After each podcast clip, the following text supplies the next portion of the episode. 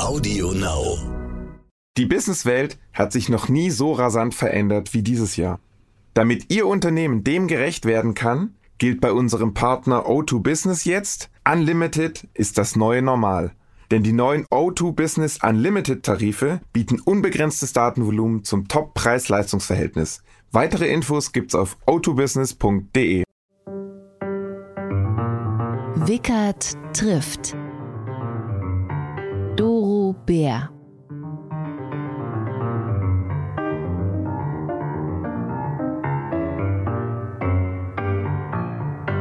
Hallo, willkommen zu Wickert trifft. Ich mache das ja immer so, meine Damen und Herren, dass ich hier meine Gäste nicht unbedingt zu den ganz aktuellen Dingen befrage, sondern mehr wissen will, wer sind sie, wie sind sie das geworden, was sie heute sind, was hat dazu geführt, dass sie heute gewisse Entscheidungen treffen, wo man sich die Frage stellt, ist das wirklich so? Und äh, heute sind wir zu Gast allerdings per Verbindung, telefonisch Zoom-Verbindung mit Dorothee Bär, der Staatsministerin für Digitales. Im Kanzleramt sitzt sie und ich sitze im Studio von Audio Now. Wir machen das deswegen so, weil im Kanzleramt im Augenblick wegen Corona keine Besuche erlaubt sind. Es ist mir aber auch sehr angenehm, denn dann musste ich aus Hamburg nicht nach Berlin fahren. Liebe Frau Bär, äh, seit Trump wissen wir ja, Twittern ist das beste Kommunikationsmittel, um zu regieren. Sie sind eine große Twitterin. Haben Sie heute schon was getwittert? Ja. Was? Was? Ach, ich viel wahrscheinlich. Also ich habe heute tatsächlich eher reagiert, also eher Replies geschrieben und was retweetet, aber selber noch nicht aktiv ähm, einen Tweet abgesetzt, sondern mehr ähm, die Kommunikation gesucht. Und ich bin auch ganz stolz, weil ich vor Jahren mal es ist allerdings tatsächlich schon einige Jahre her. Da gab es eine Untersuchung von Politikerinnen und Politikern, was das Nutzungsverhalten betrifft. Und ich hatte eine sehr, sehr hohe prozentuale Reply-Rate. Und es wurde positiv konnotiert, dass ich es eben nicht nur als reines Sendemedium nutze, sondern tatsächlich auch den Austausch mit den Nutzerinnen und Nutzern suche. Also insofern, ja, habe ich schon was gemacht, aber noch keinen eigenen Content. Die Taz hat sie mal Twitter-Tussi genannt. Warum das? Weiß ich auch nicht. Müssen Sie die Taz fragen, aber ich glaube, es gibt schlimmere Begriffe. Ja, die hatte wohl geschrieben, dass äh, sie twittern äh, nicht unbedingt, um Inhalte zu vermitteln, sondern einfach, um zu twittern.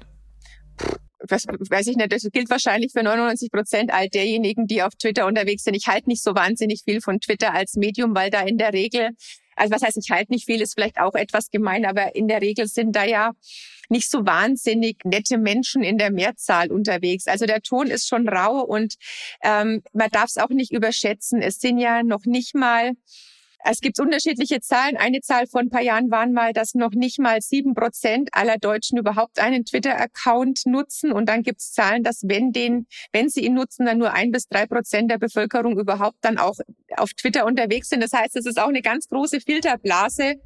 Und da nehmen sich sehr viele schon sehr, sehr wichtig an der Stelle. Ich fand deswegen den Ausdruck nicht so schlimm, weil den versteht in Franken keiner. Wir können ja keine harten Buchstaben aussprechen, da wäre es Twitter Dussi. Also insofern muss man das mit Humor nehmen. Nun haben Sie gerade auch das angesprochen, was ja im Netz und besonders bei Twitter passiert, diese ganzen Hassmails und ähnliches. Und da hat ja gerade gestern äh, die Kommissionsvizepräsidentin Frau Vestager gesagt, wir sollen jetzt also eine neue Regelung einführen, schärfere Spielregeln für das Netz. Sind Sie damit einverstanden? Also ich glaube, dass insgesamt, wenn man sich mal anschaut, die Entwicklung des Internets, die Entwicklung der Digitalisierung, dass es sicherlich an der einen oder anderen Stelle natürlich ähm, jetzt schon Regelungen gibt, die es vor fünf Jahren noch nicht gab. Es gibt sicherlich Regelungen jetzt nicht, die wir in fünf Jahren haben werden. Aber ich glaube schon, dass sich insgesamt nochmal auch in den nächsten Jahren bestimmte Spielregeln etablieren werden. Wir haben ja selber jetzt auch als Land, als Deutschland, weil wir jetzt momentan ja noch, gerade noch die Ratspräsidentschaft innehaben, ähm, auch nochmal eine neue, nicht nur deutsche, sondern vor allem auch europäische Souveränität angekündigt weil wir gerade jetzt auch während Corona gemerkt haben, wie dringend notwendig das Ganze ist. Aber wenn ich das mal in einem Beispiel sagen darf, zu Zeiten der Industrialisierung war es ja auch so, dass es ähm, bestimmte Spielregeln nicht gab, dass es da auch zum Beispiel Kinderarbeit noch gegeben hat, dass es keine Gewerkschaften gab, dass es natürlich keine äh, 40-Stunden-Woche. Ja, aber jetzt mal die Frage einfach zu, sind Sie, sind Sie einverstanden mit diesen Regeln? Also die Bundesjustizministerin Christine Lambrecht hat ja gesagt, es wird die allerhöchste Zeit, die Demokratie vor den giftigen Wellen von Hass, Verschwörungserzählung und Lügen zu schützen. Und sie meint, diese neuen Regeln würden in diese Richtung gehen. Sind Sie derselben Meinung?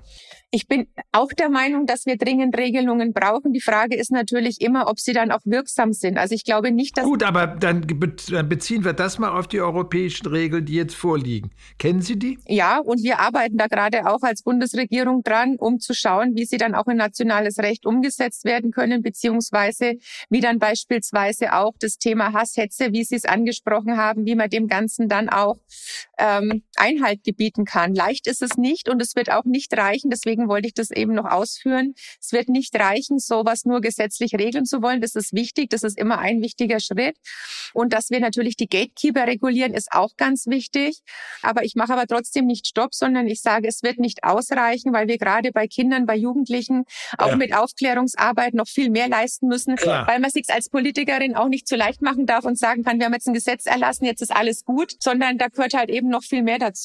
Aber Sie haben ja gerade vorhin angesprochen, dass es eben in den Zeiten der Industrialisierung neuen Regeln gab. Und jetzt haben wir eben die Zeit des Internets. Und da wird ja auch über die Regelung äh, des Urheberrechts gesprochen. Und da gibt es einen europäischen Vorschlag. Die Franzosen sagen, den Vorschlag nehmen wir absolut an.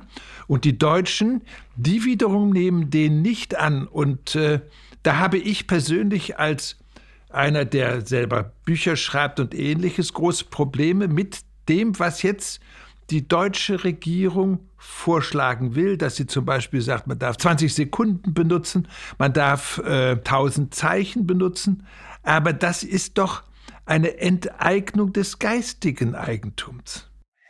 Also da bitte ich Sie, dass ich da jetzt nicht vorgreife. Wir sind da mitten in den Abstimmungen, auch innerhalb der Bundesregierung. Und mir ist es einfach persönlich wichtig, dass wir einen Interessensausgleich schaffen von denjenigen, die Geisteseigentum schaffen, aber auch eine handhabbare Lösung hinbekommen für die Verbraucherinnen und Verbraucher, dass es keine ja, aber da möchte ich, da möchte ich, nein, ich, ich, darf den Satz auch zu Ende sagen, dass ja, es ja. keine Rechtsunsicherheiten gibt und dass man dann eben auch nicht in Fallen tappt ähm, aus unterschiedlichen Gründen. Und deswegen müssen wir da besonders besonders darauf achten, da tatsächlich auch einen Ausgleich hinzubekommen. Das ist auch kein Geheimnis, dass es nicht nur innerhalb der Bundesregierung, sondern auch innerhalb der einzelnen Fraktionen da ganz unterschiedliche Meinungen gibt. Aber wie gesagt, wir sind mitten im Abstimmungsprozess ums Urheberrecht und deswegen kann ich jetzt aus den internen Sitzungen noch nicht zu viel erzählen. Sie haben auch gesagt, man muss auch auf die Verbraucher gucken. Bei Sacheigentum ist es doch ziemlich klar, wenn ich jetzt zur Tankstelle fahre und da äh, tanke, dann muss ich 100 Prozent dessen, was ich getankt habe, nehmen. Sie wollen bei geistigem Eigentum allerdings Dinge zulassen, so als wenn ich beim Tanken sage, die ersten 10 Liter sind kostenlos. Das ist doch zum Beispiel so, nehmen Sie mal ein Beispiel, die Deutsche Zeitung hat es gestern sehr schön im Feuilleton beschrieben. Da schreiben die, also 1000 Anschläge darf man zitieren. Das Lied Tausend Träume von Udo Jürgens hat 886 Zeichen. Das heißt, man darf das ganze Lied copyfrei benutzen. Das ist doch wirklich so, wie ich gesagt habe. Beim Tanken darf ich 10 Liter erstmal für mich nehmen. Ich, ich kenne die ganze Diskussion, die ist ja nicht neu. Also wir führen die Diskussionen über das Urheberrecht ja bestimmt schon seit mindestens 15 Jahren. Und natürlich ähm, kann man sagen, ja, ein Hemd ist ein Hemd, ein Tank ist ein Tank, aber man kann natürlich auch sagen, dass es in einem Mediennutzungsverhalten, dass wir natürlich genau hinschauen müssten, auch bei Zeitungstexten und ähnlichem, wann ein Snippet verwendet werden darf, wann man auch mal einen Anteaser nutzen darf. Da braucht es auch ganz klare Regelungen. Und es wollen ja auch zum Beispiel Autorinnen und Autoren, dass auch auf bestimmte Texte verlinkt wird, weil sie so natürlich einer viel breiteren Öffentlichkeit dann auch sich zugänglich machen machen können.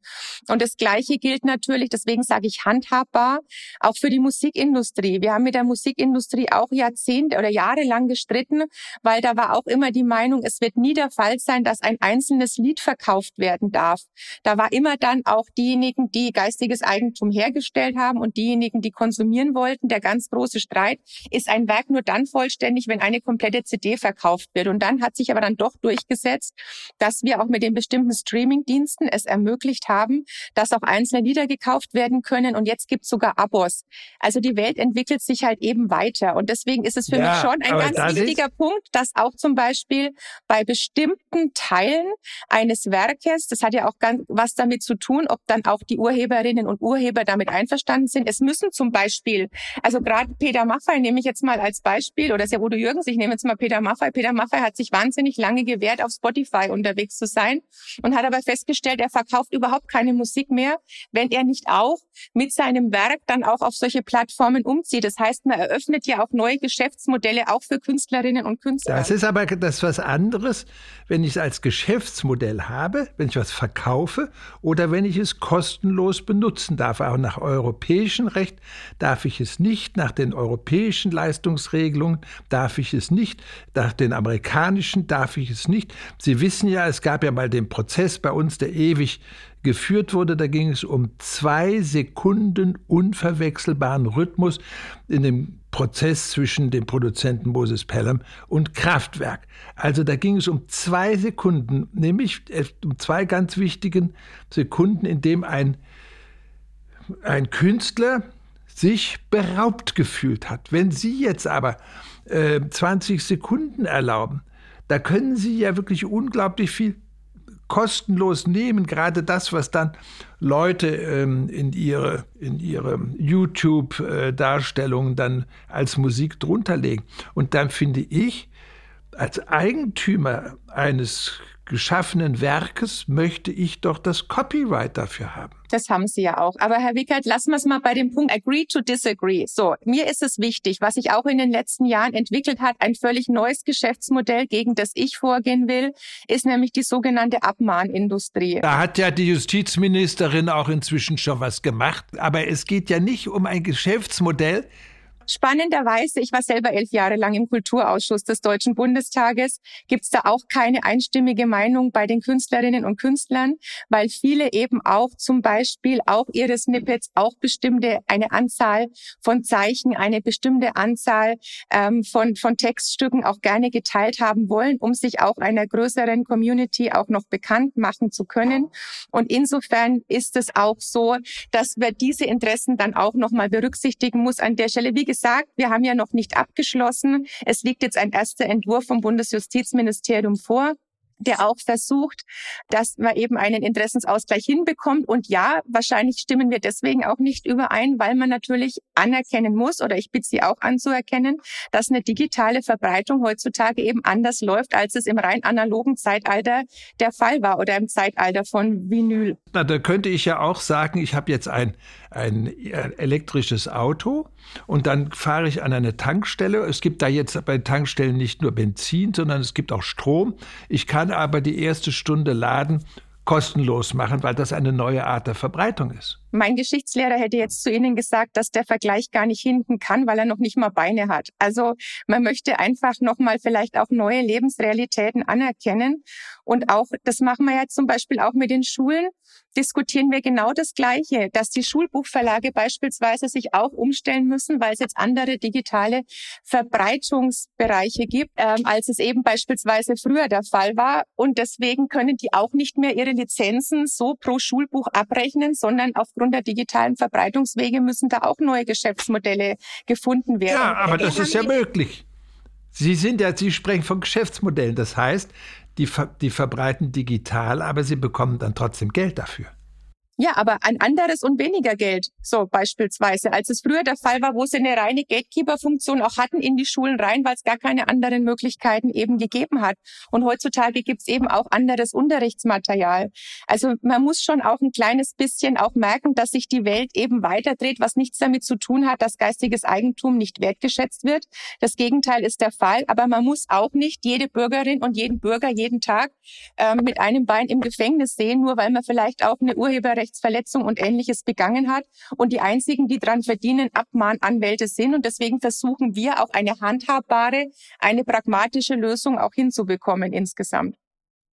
Aber warum nicht einfach das übernehmen, was die Europäische Union sich ausgedacht hat, was solche Länder, die einen großen Wert auf die Kultur und das kulturelle Eigentum setzen, wie die Franzosen auch übernehmen? Und zwar genauso wie das europäisch, wie der europäische Vorschlag ist. Können wir das nicht auch? Wir haben ähm, schon während der kompletten Diskussionen auf europäischer Ebene eben gesagt, dass wir uns das Urheberrecht, so wie es dann auch kommt von Europa, uns nochmal genau anschauen. Wir sind in ganz vielen Bereichen auch kulturell anderer Meinung als die Franzosen und sind damit beispielsweise auch in diesem Jahr, als wir uns in bestimmten digitalen Bereichen auch anders als unser Nachbarland entschieden haben, wesentlich besser gefahren als Frankreich. Na gut, dann wollen wir mal jetzt über das reden, was ja gerade ein Riesenproblem ist, was Sie angesprochen haben, nämlich die Schulen.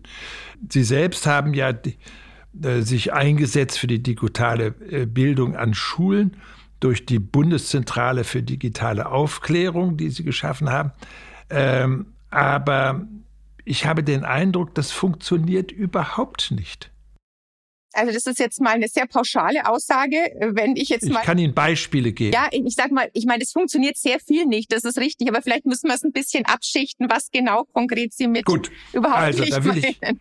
Ich will es als erstes sagen, äh, es ist gesetzlich nicht erlaubt, dass in Klassenzimmern Kameras eingerichtet werden, die es ermöglichen, dass die einen, die in die Schule gehen, unterrichtet werden und die anderen, die zu Hause bleiben, den Unterricht genauso verfolgen können. Also da ist ein gesetzlicher Fehler, den man schon längst hätte reparieren können. Zweite Beispiel. Es gibt ja grundsätzlich das Problem der Verteilung von Laptops an Schüler. Es gibt aber keine Subvention für Lehrer, dass die Laptops bekommen. Die Lehrer warten jetzt auf EU-Gelder und keine deutschen Gelder. Das sind doch mal zwei Dinge, die in diesem ganzen Jahr immer wieder präsent gewesen sind, wo man hätte sagen können, die hätten doch vielleicht geklärt werden können. Also es stimmt ja gar nicht, ehrlicherweise, sondern die Gelder sind Was ja da. Nicht? dass die Lehrer ihre, ihre Tablets nicht bekommen, die sind ja da. Die müssen halt ausgeliefert beziehungsweise ausgehändigt werden. Also und wir haben ja ähm, nochmal aufgestockt den Digitalpakt Schule, auch jetzt mittlerweile auf 6,5 Milliarden Euro. Das sind die mobilen Endgeräte drin, das sind die Endgeräte für die Lehrerinnen und Lehrer drin, das sind die mobilen Endgeräte auch für die bedürftigen Schülerinnen und Schüler drin. Da ist eine Ausstattung drin für digitale Lehr- und Lernplattformen.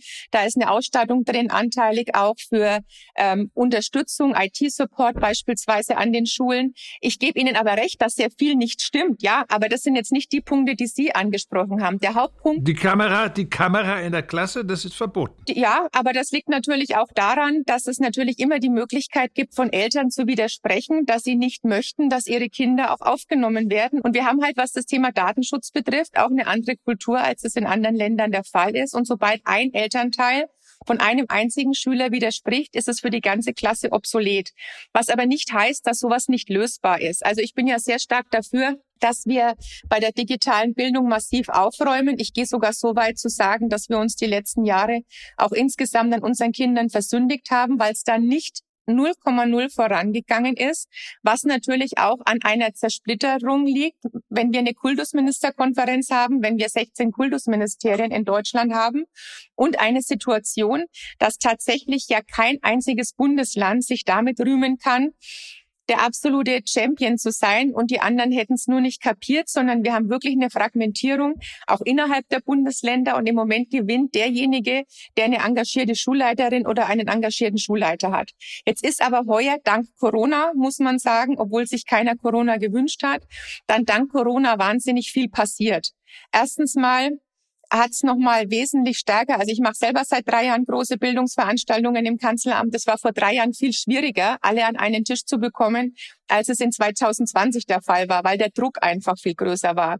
Wir haben uns jetzt eben darauf geeinigt, das, was Sie eben gesagt haben, dass es äh, nicht funktioniert, dass es doch funktioniert, dass auch Lehrerinnen und Lehrer ausgestattet werden, dass wir nochmal einen Sonderfonds, einen Sondertopf für alle bedürftigen Schülerinnen und Schüler geschaffen haben.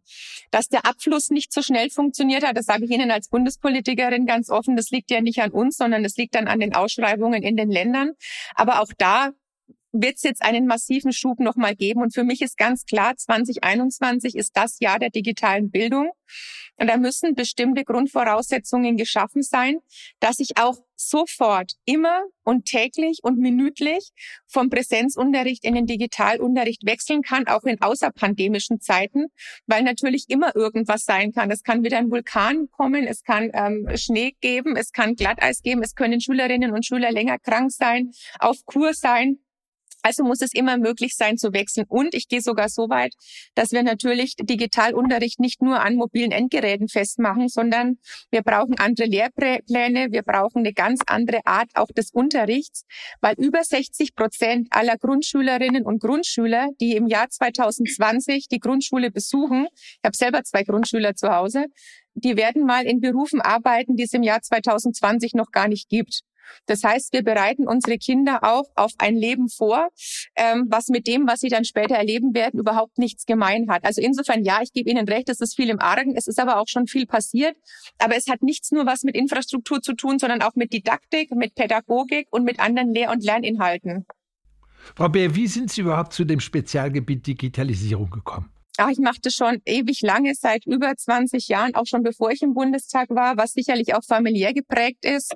Mein Bruder ist, äh, der mittlerweile Informatiker ist, der war als Kind schon, der hat schon mit fünf seinen ersten Rechner bekommen und ich durfte dann auch ab und zu mitmachen und ich bin dann auch als Teenagerin jedes Wochenende quasi halb aus dem Haus vertrieben worden, weil da bundesweit ganz viele Verrückte angekommen sind mit Riesenrechnern und sich zu einer LAN-Party zusammengestöpselt haben.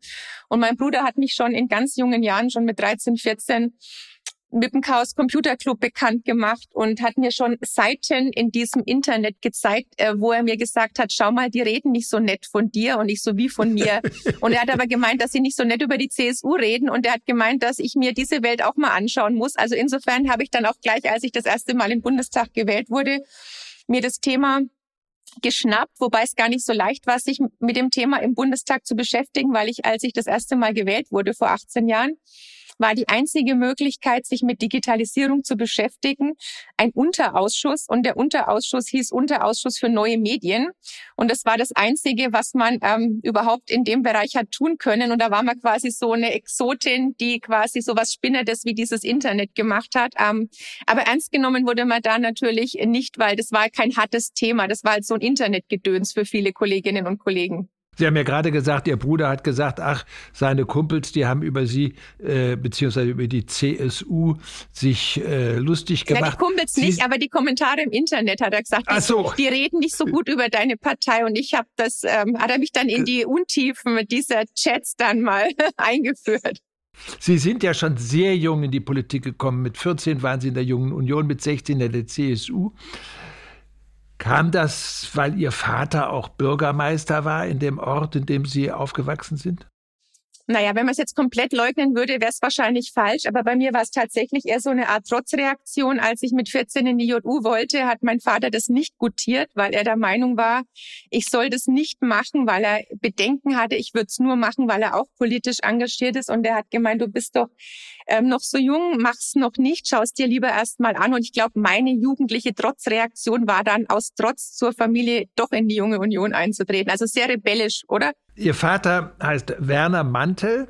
Es gab aber auch einen Bürgermeister Josef Mantel. War das Ihr Großvater? Genau, mein Opa, mein Urgroßopa, alle waren irgendwie immer mal Bürgermeister.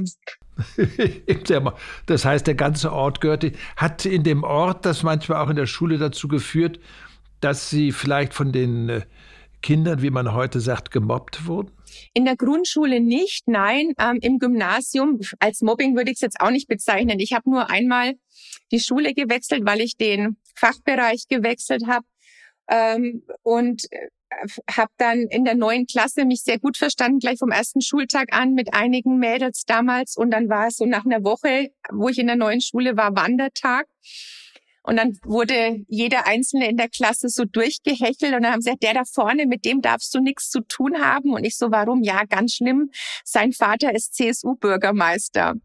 Und dann habe ich gesagt, äh, meiner auch. Und dann war es aus ab dem Moment, weil das war dann eher so die Zeit, äh, wir sind alle äh, grün-rot, wir sind alle grün-rot. Dann habe ich mir immer die Nachfrage gestellt, was bedeutet denn grün-rot zu sein? Das war für mich irgendwie so nichts Halbs und nichts Ganzes. Aber da war man dann natürlich dann schon eher auf der Watchliste ähm, als Mitglied der Jungen Union sehr verdächtig, so mit 15, 16. Und noch dazu ähm, war das auch dann im Sozialkundeunterricht Nachricht im letzten Jahr der Kanzlerschaft von Helmut Kohl und ich glaube, ich war die Einzige, die dann nach der Wahlniederlage von Helmut Kohl am nächsten Tag sehr traurig in die Schule kam und der Rest meiner Mitschülerinnen und Mitschüler hat gefeiert. Also Mobbing vielleicht nicht, aber ein bisschen exotisch wurde man schon angesehen, glaube ich. Und was hat Sie zur CSU getrieben? Das war tatsächlich ähm, ein Engagement sehr stark für meine Heimat auch. Ähm, wir haben damals schon ganz viel ähm, als JU gemacht ähm, im Bereich Umweltschutz. Wir haben regelmäßige also Bewahrung der Schöpfung, CSU, die das erste Umweltministerium geschaffen hatten, überhaupt. Ähm, weltweit gab es das vorher gar nicht. Das erste gab es in Bayern und dann Bachsäuberungen. Dann haben wir für Windräder gekämpft an Stellen, die aus heutiger Sicht gar nicht sinnvoll waren. Aber Windenergie war da ein ganz großes Thema, für die, die wir uns damals eingesetzt haben. Und dann aber auch sehr lokal aus einem Antrieb raus für jetzt zum Beispiel Kinder und Jugendliche am Ort was zu machen. Wenn man 14 ist, ist man ja schon groß, darf nicht mehr auf dem Spielplatz. Das heißt dann auch für neue Spielplätze gekämpft und dann später hat sich halt weiterentwickelt bis hin dann zu meiner Zeit im Studium beim RCDS, beim Ring christlich-demokratischer Studenten, dass man sich halt dann mehr für die Belange von Studentinnen und Studenten eingesetzt hat und ich war dann auch am Senat meiner Hochschule. Also hat es auch immer sehr viel mit dem Lebensalter zu tun gehabt an der Schule in der SMV sehr dafür gekämpft, dass nie G8 eingeführt wird, dass es bei G9 bleibt. Und ja, es ist ja dann viele Jahre später geändert worden und jetzt ist es wieder geändert worden. Sie sind dann aber, äh, als Sie 16 waren oder als Sie 18 waren, sind Sie mal für ein Jahr nach Amerika gegangen. Ähm, als ich 17 was hat war, Sie ja. da bewegt? Ich wollte unbedingt ein Jahr ins Ausland und auch unbedingt in die Vereinigten Staaten. Unbedingt. Ähm, das war ein innerer Antrieb, ein Auslandsjahr, das war mir ganz, ganz wichtig. Ich kann das gar nicht mehr genau beschreiben. Ich weiß, dass an meiner Schule ähm, von Freunden von meinem El von meinen Eltern der Sohn drüben war, vor mir, der ist älter, der war, glaube ich, zwei Jahre vor mir. Und der hatte das Glück, auf einer Base in Arkansas gewesen zu sein, auf einer Military Base.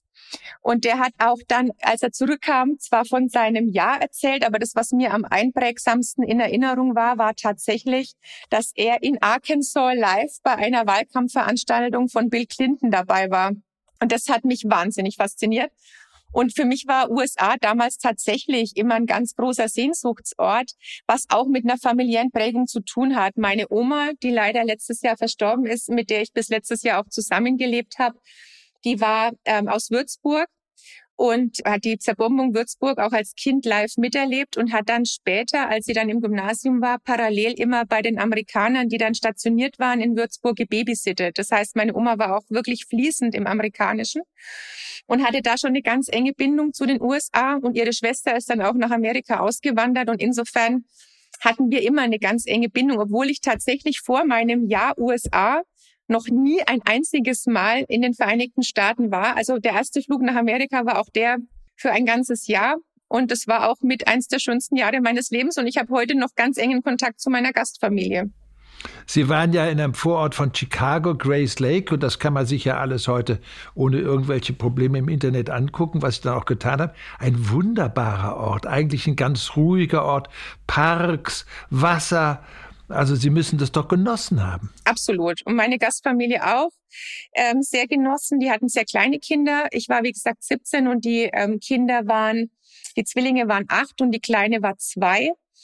Und das war ja ganz wunderbar, auch an so einem Pond gelegen, in so einer ganz netten Neighborhood. Auch die Highschool, die hat sich jetzt, glaube glaub ich, verdoppelt oder verdreifacht, wenn man sich die Bilder anschaut. Aber damals waren es auch noch nicht so viele Schülerinnen und Schüler, eine sehr aktive ähm, Community, was das Ehrenamtliche betrifft. Da wird der Ehrenamt extrem groß geschrieben. Jeder ist ein Volontier, jeder macht irgendwas noch oder jeder macht mehr, als er tun muss. Dann die sportlichen Aktivitäten und ich hatte das ganz große Glück als Deutsche. Ich war im Soccer-Team, im, im Damenfußballteam meiner Highschool, im Varsity-Team. Und ich wurde total positiv diskriminiert weil unsere beiden Trainer waren aus äh, Brasilien der eine und aus Italien der andere. Und die waren der festen Überzeugung, wer aus Deutschland kommt, muss Fußball spielen können. Und ich habe konnten Sie es? Nee, überhaupt nicht. Ich habe in Deutschland gar nicht, also nur wenn gekickt zu Hause, aber ich war nie in einer Mannschaft und ich war dann wirklich im Varsity Team, also das ist ja wirklich dann das Auswahlteam der Highschool obwohl ich die Leistung überhaupt nicht habe erbringen können, die nun mal notwendig war. Aber allein die Tatsache, dass ich aus Deutschland kam, dass wir 90 Weltmeister waren, gut, dann war 94 Brasilien, aber dann 95 war ich drüben. Und das war gerade für den Italiener und für den Brasilianer. Ich komme aus einer Fußballnation und ich bin immer aufgestellt worden. Und das war auch mal ein schönes Gefühl, dass man da so schon mal Vorschusslorbeeren bekommen hat. Und welche Position haben Sie gespielt? Ähm, ja, wir sind unterschiedlich eingesetzt worden. Also ich war nie im Tor oder in der Verteidigung, äh, entweder so Mittelfeld oder im Sturmbereich, je nachdem, was gerade vonnöten war. Aber wir haben auch hart trainiert. Also wir haben fünf Tage die Woche Training gehabt und am sechsten Tag war das Spiel. Das heißt, ich war auch eine der wenigen Austauschschülerinnen in meiner ganzen Gruppe von Austauschschülern, die in diesem ganzen Schuljahr im Gegensatz zu allen anderen auch kein Gramm zugenommen hat, weil ansonsten ist es ja in Amerika immer eine sehr gefährliche Geschichte. Aber durch jeden Tag zwei Stunden Fußball ähm, war es nicht möglich. Und hatte das also auch beim Dating äh, einen Einfluss, dass die Kerle sagten, boah, die ist da in dem Team? Nee, also Soccer und äh, Girls Soccer, nee, also da waren eher die Augen, glaube ich, auf die Cheerleaderinnen gerichtet. äh, wie ist denn heute Ihr Blick auf die USA? Ach, positiv. Ich meine, das ist unser ganz großer Partner. Wir sind den Vereinigten Staaten für so viel dankbar. Und ich freue mich jetzt auch, dass wir hoffentlich mit einer neuen Administration auch wieder zu einem guten Arbeitsverhältnis zurückfinden. Ich habe aber auch in den letzten vier Jahren meine Kontakte weiterhin gepflegt. Wir haben ja auch ganz andere bilaterale Beziehungen. Zum Beispiel hat ja Bayern auch eine ganz enge Verbindung zu Kalifornien. Und so haben wir ja auch mit einzelnen Staaten ganz enge Bindungen. Ich bis auf heuer, also meine, mein letzter USA-Trip ist einen Tag vor Abflug wegen Corona gecancelt worden. Da wäre ich wieder zur South by Southwest nach Austin, nach Texas geflogen. Ich habe auch versucht, jedes Jahr so zwei, dreimal, wenn es ging, ob das bei der CES in Las Vegas ist oder bei der South by oder einfach nur ähm, an der West-Ostküste oder auch ähm, in irgendeinem der Flyover States da die Kontakte aufrecht zu erhalten weil es eben auch ganz, ganz, ganz wichtiger Verbündeter eben von uns ist. Und ich gebe zu, dass ich die letzten vier Jahre schon an der einen oder anderen Stelle politisch auch gelitten habe und freue mich jetzt auch, dass eine der großen Maßnahmen, die angekündigt waren, jetzt offensichtlich nicht vollzogen werden in der neuen beiden Administration, nämlich auch, dass die amerikanischen Soldatinnen und Soldaten aus Deutschland abgezogen werden sollen, weil das natürlich in Deutschland, aber ganz besonders auch bei uns in Bayern und in Franken ein ganz wichtiger Bestandteil auch mittlerweile unserer Kultur ist. Da sind ganz viele Freundschaften auch entstanden. Und es wäre kein guter Schritt gewesen. Also insofern hoffe ich jetzt, dass es ab Januar dann auch noch mal wieder besser wird. Sie haben ja dann äh, politische Wissenschaften studiert, zuerst in München und dann äh, an der FU in Berlin. Äh, hatten Sie dann Fachgebiet? Also ich war, glaube ich, eine der wenigen in meinem Studium oder auch in meinem Freundeskreis, die nicht angefangen haben, im ersten Semester und gesagt haben, wir wollen irgendwas mit Europa machen. Das war damals ganz schick, sondern ich habe mich tatsächlich immer sehr stark auch für den ganzen Bereich Recht und Staat interessiert, also auch für ähm, das eigene Land, aber auch den ganzen Bereich ähm, ja der Philosophie äh, in den in den Bereichen. Also ich fand aber insgesamt mein Studium wahnsinnig ganzheitlich. Ich habe dann auch in den mündlichen Diplomprüfungen meinen Schwerpunkt auf Extremismusforschung gehabt, also eine sehr große Bandbreite und ich bin auch sehr dankbar für dieses Studium, weil es schon in vielen Punkten so ein Studium Generale ist, weil man halt doch von äh, politischer Theorie über Recht und Staat, über Europa, über internationale Beziehungen, ähm, ja, so ein Studium Generale eben hat, wo sehr viel abgedeckt ist. Was war denn das Thema Ihrer Diplomarbeit? Ich habe mich beschäftigt mit ähm, den Gremien, die außerhalb des Parlaments vorbei eingerichtet werden also alles, was quasi staatliches Handeln ähm, beeinflusst, ohne dass es tatsächlich auch legitimiert ist durch die Legislative. Also zum Beispiel Harz-Kommission, Rürup-Kommission, Ethikrat, also alles, was an Gremien noch zusätzlich dann geschaffen wird, ohne dass man dann ähm, ja gleichzeitig in diesem Zusammenspiel zwischen Exekutive und Legislative da tatsächlich auch eine Legitimation hat. Und zu welchem Ergebnis sind Sie gekommen? Naja gut, ich habe es natürlich, weil das sehr viel auch von Gerhard Schröder damals eingerichtet wurde, schon auch kritisch konnotiert Gut. und gesehen. Sie waren damals ja äh, schon Bundestagsabgeordnete, als Sie, ihre, als Sie Ihr Examen gemacht haben. Sie waren damals in der Opposition. Es ist ja unglaublich, Sie waren ja schon mit 23 Mitglied im Parteivorstand der CSU. Wie kam es, dass Sie so eine unglaublich schnelle politische Karriere gemacht haben? Na gut, das lag daran, dass ich davor schon RCDS-Landesvorsitzende war und auch als ich RCDS-Landesvorsitzende war, dann quasi kooptiert wurde in den CSU-Parteivorstand. Das heißt, ich war da auch für die Kolleginnen und Kollegen keine Unbekannt. Ich wurde dann zwar mit 23 das erste Mal auch tatsächlich gewählt, aber Mitglied ähm, und bekannt und durch äh, Mitarbeit und Wortmeldungen war ich tatsächlich durch meine Arbeit aus dem Studentenbereich raus. Wer waren denn Ihre Mentoren, Ihre Förderer, Ihre Vorbilder? Also wer mich tatsächlich sehr stark unterstützt hat, immer von Anfang an, war auch Edmund Stoiber, der gerade das RCDS-Engagement sehr geschätzt hat, weil er selber im RCDS war. Das wissen zwar die wenigsten, weil der, die immer ihn nur mit der Jungen Union in Verbindung bringen. Aber ähm, er hat auch Sitzungen erlebt, das hat er dann immer auch erzählt, wie er an der LMU im Audimax dann auch von den ganzen linken Störern vertrieben wurde als RCDSler, was ihn da auch in seiner Studienzeit sehr geprägt hat. Ja, und dann aus meiner Heimat, aus Unterfranken raus, mein Bezirksvorsitzender damals, Michael Kloß, der dann auch mich ähm, mit 23 dann auf das Unterfranken-Ticket ähm, für einen Parteivorstand mit vorgeschlagen hat. Wobei, wenn ich sage Unterfranken-Ticket, also es gab schon wesentlich mehr Bewerberinnen und Bewerber, als dann auch tatsächlich gewählt wurden. Aber wenn er den Vorschlag nicht auch noch zusätzlich neben RCDS und JO für die CSU Unterfranken gebracht hätte, weiß ich auch gar nicht, ob das damals funktioniert hätte. Also insofern sind es schon zwei, die mich da immer sehr stark unterstützt haben. Herr Söder hat ja gesagt, ihn hat Franz Josef Strauß sozusagen motiviert, in die Politik zu gehen. Sagt Ihnen Strauß noch was? Naja, klar sagt mir Strauß was. Ähm, Ich war zwar zehn Jahre, als er starb, aber wir haben, weiß ich noch ganz genau, an dem Tag seiner Beisetzung durften alle Schülerinnen und Schüler schon nach der vierten Stunde nach Hause, damit sie die Gelegenheit haben, auch die Beisetzung sich im Fernsehen anschauen zu können. Und ich habe am nächsten Tag festgestellt, dass ich tatsächlich auch die Einzige war, die nach Hause ging und sie sich auch angeschaut hat. Also ja. Und ich war auch in der Grundschule mal auch auf einem Parteitag oder auf irgendeiner politischen Kundgebung mit meinem Vater in München, habe ihn da auch einmal live erlebt, aber das war, wie gesagt, ja, in der zweiten oder dritten Klasse. Also insofern war das jetzt nicht so meine komplett politische Zeit, wo ich ihn noch erleben durfte. Das war dann noch vor meiner Zeit. Gut, das war auch eine Zeit, wo Sie natürlich viel noch mit Musik gemacht haben, in Konzerte gegangen sind. Tun Sie das heute noch? Also ich würde es noch tun, wenn es momentan gehen würde.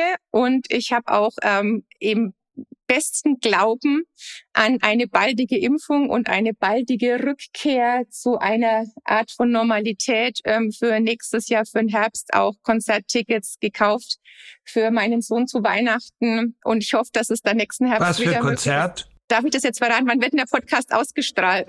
Naja, ist bis dahin schon ausgestrahlt. Also ich hoffe, dass er den Podcast dann nicht hört. Ne? Ähm, ich habe für meinen Sohn Mark Forster Tickets gekauft.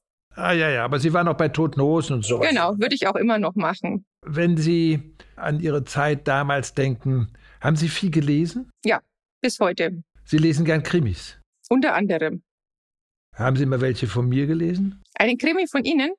Ja. Shame, Sie, ich muss- shame on me. Ehrlicherweise Nein. nicht, nein. das macht überhaupt gar nichts. Vielleicht. Aber ich ähm, habe Ihre Podcasts gehört, also auch die, wo Sie nur drei Minuten gesprochen haben. Ach so, das war bei der Zeit damals. Da war ich gerade, da war ich gerade in Texas ähm, und war auf dem Laufband in meinem Hotel ähm, und habe nach dem Jetlag gedacht, ich muss jetzt unbedingt ins Gym. Draußen konnte man nicht laufen, weil es viel zu heiß war. Und dann habe ich gedacht, so jetzt kommt der neue ähm, Alles gesagt Podcast. Jetzt bleibe ich so lange auf dem Laufband, bis Herr Wickert fertig ist. Und dann war nach acht Minuten oder so war alles Ja. rum. Dann habe ich mir gedacht, nee, also das geht ja mal überhaupt nicht. Ja, es gibt aber dann einen, der fünf Das weiß Stunden ich. Aber da waren sie ja, dann, da waren sie ja dann live. Das habe ich ja dann auch noch mitbekommen. Aber ich dachte mir, da gehört schon viel dazu, plötzlich Giovanni zu rufen. Es war sehr. Ja, aber das war, das, das, ich, ich verrate jetzt etwas. Äh, Das war der Geburtstagsgruß an Giovanni. Das war es nämlich. Der wurde 60 und deswegen haben wir ganz bewusst gesagt, ich konnte zum Geburtstagsfeier von dem nicht kommen. Also mache ich es kurz. Was für Krimis lesen Sie gerne? alles quer durch den Gemüsegarten. Also wirklich tatsächlich, ich habe schon ganz viele aus Deutschland gelesen. Da ist manchmal die Qualität ähm, pff, unterschiedlich, würde ich mal sagen. Also gerade bei denjenigen, die sich sehr stark auf eine bestimmte Region ähm, fokussieren, da gibt's auch große Qualitätsunterschiede. Dann natürlich die nordischen, aber auch amerikanische Thriller, eigentlich egal. Alles, was gut geschrieben ist und mir in die Hände kommt. Alles, wo, wo, alles, wo man sich auch ein bisschen dann zerstreuen kann und was nicht ausschließlich dann zu 100 Prozent die volle ähm, Aufmerksamkeit manchmal braucht, gerade wenn man im Zug unterwegs ist und man nicht nur arbeiten möchte, dann ist das auch eine gute Zerstreuung. Oder ich lese auch viel in der Badewanne, da hilft es dann auch. aber das dauert dann doch eine Weile. Ja, Sie liegen gerne in der Badewanne. absolut. Im Winter auf jeden Fall. Ähm, ich will auch auf ein paar Frauenthemen kommen, obwohl das äh, ich sehr ungerne tue, aber man muss es offensichtlich tun. Warum tun Sie es Äh, ungerne? Ich will Ihnen sagen, ungerne, weil ich eigentlich der Meinung bin, äh, Frauen, und, Frauen und Männer sind beides gleichberechtigte äh, Menschen. Und da braucht man nicht lange drüber zu diskutieren. Aber es ist leider so, äh, dass die Frauen doch bei einer ganzen Reihe von Dingen, ich würde mal sagen, kritischer betrachtet werden als die Männer. Also fangen wir doch mal an, dass man ihnen immer vorwirft, äh, oder eine gewisse Öffentlichkeit ihnen vorwirft, dass sie immer so schick gekleidet sind.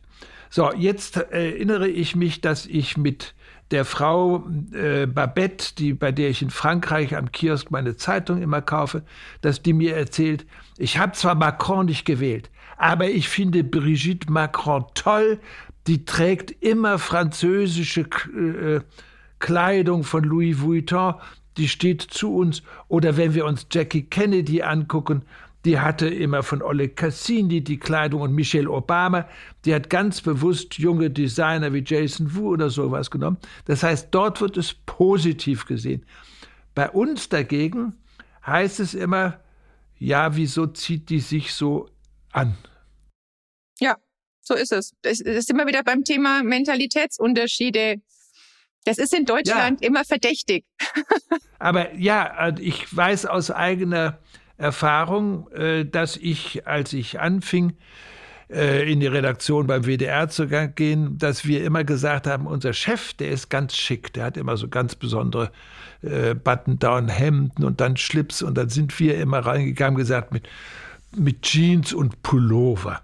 Und ähm, weil wir gesagt haben, das ist der Ausdruck unserer Persönlichkeit. Ich habe dann aber gelernt, als ich nach Amerika als Korrespondent ging, natürlich in Jeans und Pullover, und dann treffe ich einen amerikanischen Kollegen, der etwa gleich alt wie ich, und der lief im Dreiteiler in der Redaktion rum. Hatte die Jacke immer ausgezogen oder sowas. Und dann sage ich, wie läufst du denn so rum? Sagt er, weißt du, es könnte sein, dass ich jetzt gleich ins State Department zu einer Pressekonferenz gehen muss. Und aus Respekt gegenüber den Leuten, dem Amt, ziehe ich mich dann richtig an. Und das hat mir eingeleuchtet und seitdem habe ich dann auch gesagt, das ist richtig, dass man ja auch Respekt den anderen gegenüber nicht immer sich selbst so schlampig anzieht, sondern dass man sagt, ich respektiere die anderen, indem ich auch meine Kleidung anpasse. Aber das hat sich in Deutschland noch kaum durchgesetzt. Bedauern Sie das? Ja, wie gesagt, es gehört halt irgendwo zu unserer Mentalität anscheinend dazu oder nicht dazu, dass da nicht so Aber wahnsinnig warum? viel Wert drauf gelegt wird. Wir sind vielleicht insgesamt vom Auftreten her bescheidener, als es in anderen Nationen der Fall ist. Und was ich schon auch festgestellt habe, es wird ja nicht nur in der Bevölkerung negativ konnotiert, sondern es wird ja auch nie von Ihren Kolleginnen und Kollegen positiv beschieden, sondern äh, ja, ich bedauere das. Ja, ich bedauere das auch, vor allem, weil wir natürlich gerade in diesem Jahr 2020 einen ganz, ganz herben Schlag auch für die deutsche Modeindustrie nochmal haben hinnehmen müssen. Auch finanziell werden da sicherlich einige nochmal ganz, ganz massive Schwierigkeiten bekommen, denen es bislang nicht schlecht ging. Und wir waren ja auch mal ein ganz wichtiger Textilstandort ähm, als, als Land. Aber ja, andere gehen damit irgendwie ähm, als Grand Nation oder andere Bereiche gehen da wesentlich positiver damit um. Aber es ist eben auch die Modeindustrie insgesamt ähm, in Italien, äh, in Frankreich wesentlich präsenter als bei uns. Das wird, merkt man auch schon an den Messen, das merkt man natürlich an den Schauen. Und da ist es auch ein ganz anderes Selbstbewusstsein, was da zur Schau gestellt wird, als es bei uns der Fall ist. Bei uns muss es immer irgendwie eine Nummer kleiner sein, ansonsten wird immer gleich der Kopf abgemacht. Würden Sie sich eigentlich mehr Unterstützung von den Männern in der Politik wünschen? Ich habe zumindest in den Sitzungen jetzt, als es auch ums FIPOC 2 ging, gebeten, dass wenn die Debatten im Parlament stattfinden, dass unsere Männer dazu sprechen. Äh, es gab letztens einen sehr unangenehmen, wie ich finde, Moment äh, von Sexismus, wo in dem Zeitschrift von Herrn Tischi gesagt wurde, Frau Schäbli, also die Staatssekretärin in Berlin, sie wird reduziert auf den G-Punkt. Ähm, ist Ihnen sowas häufig auch passiert? Also das war ja schon eine besonders krasse Geschichte. Also dass immer mal solche Aussagen kommen oder ähnliche oder andere widerwärtige Aussagen. Ich glaube nicht, dass es irgendeine Politikerin gibt, der das noch nicht passiert ist.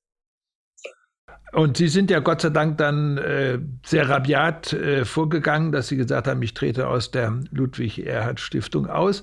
Das wiederum hat eine Reaktion gehabt.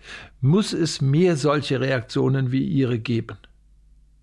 Also ich glaube, dass Zivilcourage immer wünschenswert ist und dass man eben immer bei einem bestimmten Punkt oder bis zu einem bestimmten Punkt ähm, auch das ein oder andere auch tragen kann oder vielleicht manchmal auch ertragen kann, aber irgendwann muss man halt dann auch mal für sich die Konsequenz ziehen. Und ich habe ja auch niemanden aufgefordert zu handeln, sondern habe selbst gehandelt. Und ich glaube, dass da dass jeder für sich entscheiden muss. Aber für mich war es die einzig logische Konsequenz an, zu diesem Zeitpunkt. Sind Sie jetzt wieder in der Stift Ludwig Erhard Stiftung äh, zurück oder warten Sie ab? Also ich scheide theoretisch auch erst Ende des Jahres aus, weil meine Kündigung auch erst akzeptiert wurde bis 31.12.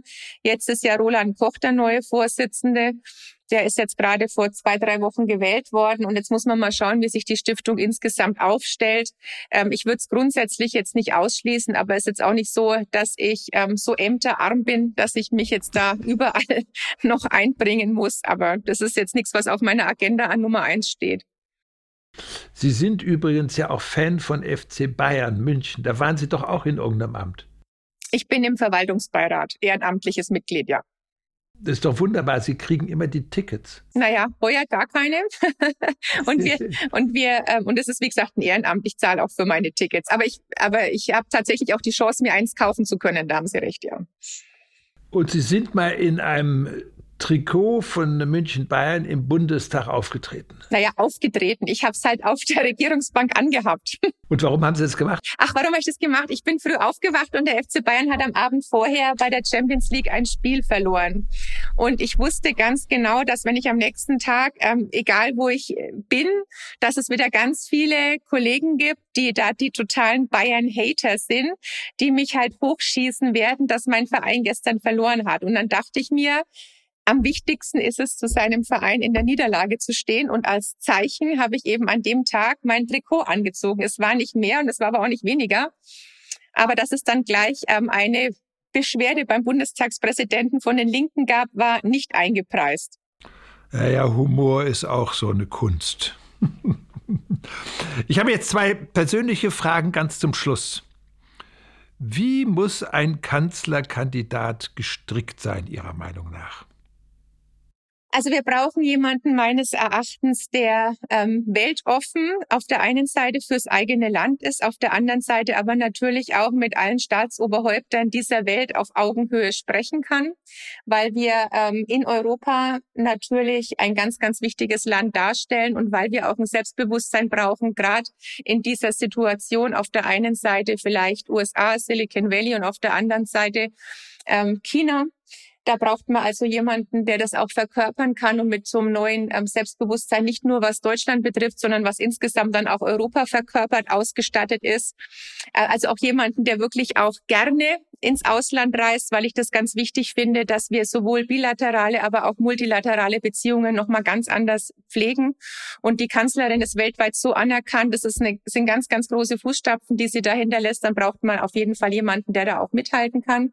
Das Zweite ist, dass natürlich Digitalisierung zur Chefsache gemacht wird, ähnlich wie Macron das macht. Ähm, dass wir tatsächlich sagen, so, das Staatsoberhaupt in Deutschland sieht, Deutschland muss die Digitalnation schlechthin sein. Und es kann auch nur gelebt werden, wenn es nicht nur von Fachministern ähm, ähm, exerziert wird, sondern wenn es tatsächlich dann auch vom höchsten Amt dann im Lande gemacht wird. Und dann das Thema, was Sie auch gerade angesprochen haben, eben Gleichberechtigung, also auch ein paritätisch besetztes Kabinett.